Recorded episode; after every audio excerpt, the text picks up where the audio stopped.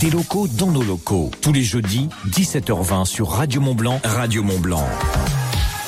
Et j'ai avec moi Kevin. Bonsoir Kevin. Oui, bonsoir.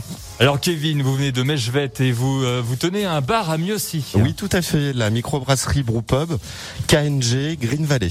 Et alors, vous avez créé le premier whisky Made in Gifre. Alors, présentez-nous ce whisky, Kevin. Euh, oui, alors bah écoutez, alors Made in Gifre, c'est vrai que c'est pas non plus le plus grand territoire du monde, mais euh, oui, je suis, euh, je suis assez content de, de pouvoir mettre en tonneau mes premiers 450 litres, euh, normalement le 18 mars. Euh, donc après, on va dire une bonne année de, de, de travail, de recherche, et, euh, et voilà. Il a quel goût? Si on pouvait le goûter virtuellement là? Alors pour les amateurs, on, on pourrait le situer à mi-chemin entre un bourbon et un whisky japonais. En tout cas, c'est vraiment ce que j'ai essayé de faire. Et les premiers résultats des essais euh, sont vont vont dans ce sens-là. Après, pour pouvoir s'appeler whisky, il faut qu'il puisse rester trois années minimum euh, dans, dans un tonneau, c'est la loi. Euh, donc le résultat sera concret dans trois années. D'accord. À consommer avec modération et avec passion, bien sûr. Comment fait-on un whisky? Alors un whisky, euh, c'est pas compliqué. Comment ça marche un whisky? Alors c'est euh, c'est une bière, moi qui brasse de la bière, c'est une bière euh, qui va euh, ne pas avoir de houblon, sinon ça s'appelle de l'eau de vie de bière que je fais aussi d'ailleurs. Et euh, qui ne va pas subir la phase d'ébullition. Donc après, euh, on va extraire des sucres des céréales par un empâtage. Ensuite, on va faire une fermentation. Donc les levures vont manger le sucre extrait des céréales et vont créer de l'alcool, un petit peu de CO2 et un goût en fonction des céréales et en fonction de la levure. Ce, ce wash, le terme technique est wash, ou mou avec, le, avec la bière, euh, va ensuite subir une phase de distillation ce qui va donner, on va dire, une, une eau de vie de bière euh, à environ 60-65% d'alcool par volume, euh, suivant la distillation, et le volume, volume d'alcool initial, euh, pour ensuite être mis en tonneau. D'accord. Et alors, vous parlez de bière aussi parce que vous faites des bières. Il y Tout a à fait. 25 sortes, c'est ça? Tout à fait, oui. Donc on a on a créé avec un avec un associé Gérald qui n'est plus là pour euh, euh, pour le moment, qui a quitté en, en août. Euh, on a créé ça il y a il y a deux ans. On doit fêter normalement nos deux années d'existence. Euh, le 14 mars, donc malheureusement, je pense que comme pour la première année, on va pas pouvoir fête de- faire de fête d'anniversaire, mais j'accepte les cadeaux quand même. Et euh, oui, effectivement, on a travaillé en amateur. Enfin, on a travaillé en amateur. On a commencé en amateur pendant quelques années, et ensuite on s'est professionnalisé euh, suite à une envie de, de un peu de retour aux sources, de travail artisanal et de travail euh, local, en tout cas. Brasseur, c'est physique. hein. Alors, brasseur, c'est physique euh, de, de, de, de par le métier. Donc, le, le, le fait de brasser, tant qu'on n'est pas équipé avec des machines totalement automatisées, ce qui n'est pas du tout mon cas, euh, bah, il faut euh, il faut euh, il faut déplacer des sacs de malt de 25 kilos. Euh, il faut brasser un brassage dur suivant les bières entre 8 et 18 heures pour les plus grosses bières que je peux faire.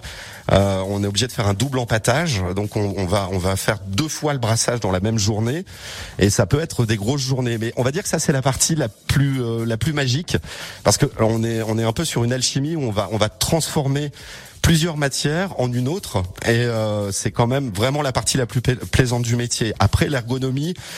Euh, c'est comme dans n'importe quel métier qui, se veut un peu physique. Si on la réfléchit bien, on peut s'épargner quand même un petit peu de, de mal. Et alors, Kevin, brasseur, euh, on revient vite fait sur le whisky. Il y a une campagne Ulule qui bientôt touche à sa fin. Oui, il reste une dizaine de jours, donc j'ai lancé une campagne Ulule euh, pour mettre euh, pour mettre mes whisky en tonneau, donc pour les achats de matières premières. Donc la campagne Ulule, pour ceux qui ne le savent pas, c'est euh, des contributeurs qui permettent à un, à un artisan ou un créateur ou en tout cas quelqu'un qui a un projet euh, qu'il veut mener à bien de, de participer financièrement à l'aventure avec des contreparties, c'est-à-dire que le Des le- cadeaux. Oui, des cadeaux, Mhm. des petites choses, etc. Des, ça, ça peut être des verres, ça peut être le prix du produit un petit peu moins cher, ça peut être une fête, une espèce d'énorme fête avec tous les contributeurs, contributeurs dans trois années pour fêter ça, etc. Et c'est, euh, on va dire que c'est, il y a le plan financier, ça me donne un petit coup de pouce, mais euh, on va dire que le principal c'est vraiment l'aventure humaine, parce qu'on on va on va rencontrer des gens, on va se sentir soutenu et par les temps qui courent, c'est quand même super sympa. oui, c'est vrai. On mettra le lien d'ailleurs Oui. pour la campagne Ulule. D'accord, c'est gentil. Avec grand plaisir. Et puis pour finir, où est-ce qu'on peut trouver euh, bah, vos bières? Parce que le whisky, il n'est pas disponible pour l'instant. Non, mais sûr on peut goûter l'essai. Ah, alors comment fait-on pour goûter tout ça? Alors il faut venir nous voir à Mieuxy, 596 route de la montagne, à l'entrée de Mieuxy quand on vient de Saint-Joire. Normalement, vous pouvez pas trop nous louper, c'est dans le virage à gauche et euh, aux horaires d'ouverture. euh, donc vous pouvez euh, vous pouvez acheter évidemment des bières. Donc effectivement, il y en a il y en a euh, il y en a on va dire entre 8 et 12 à peu près disponibles parce que je les ai jamais toutes en même temps. On peut goûter l'essai whisky tant qu'il y en a. Il me reste une, une petite bouteille donc on- il y en a. Il y en a encore J'ai, euh, je fais aussi du gin, donc euh, du gin London Dry, donc un gin macération et distillation. Euh, très prochainement, c'est affaire à suivre sur les réseaux sociaux, notamment sur Facebook, où je communique parce que c'est très pratique. Euh, je vais sortir un, un London Dry gin qui est vieilli en tonneau, là, qui, a, qui a déjà quelques mois et qui est très très très prometteur. Euh, normalement aussi dans quelques mois, je va, va y avoir le retour de l'eau de vie de bière vieillie en tonneau, qui euh, où j'ai fait euh, 80 bouteilles. C'est parti très très vite, donc je n'en ai plus. Donc là, c'est en tonneau, j'en ai remis en tonneau, ça, de, ça devrait arriver. Et la création aussi d'un nouveau spiritueux euh, qui s'annonce extrêmement prometteur. C'est un Genecello, euh, donc un, Genepi, un, un espèce de d'hybride entre Genepi et Limoncello. Oh Voilà, moi j'adore le Genepi. Je suis moins fan du limoncello alors que j'adore le citron, mais le limoncello c'est très sirupeux, c'est c'est pas assez fort pour moi en alcool. Donc là on va essayer de taper entre 40 et 45% d'alcool par volume et on va essayer de faire quelque chose. Enfin, j'essaye de faire quelque chose qui ne va pas être euh, sirupeux. Voilà, enfin en tout cas euh, j'avance dans les nouveautés quoi. Ça en fait du boulot. Kevin, mieux aussi, donc brasseur. On va tout mettre bien sûr sur la page Facebook de Radio Mont Blanc. Premier whisky made in Gifre. Et tellement d'idées. Et vous êtes une équipe de combien? Alors je suis tout seul accompagné pour le C'est ça ce qui est fou.